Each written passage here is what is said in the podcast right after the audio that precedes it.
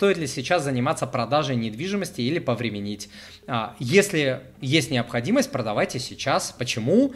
А, потому что цены могут пойти как вверх, так и вниз.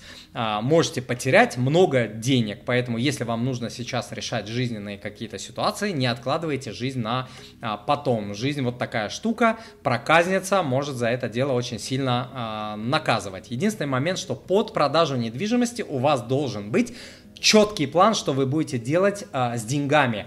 Четкий и быстрый план.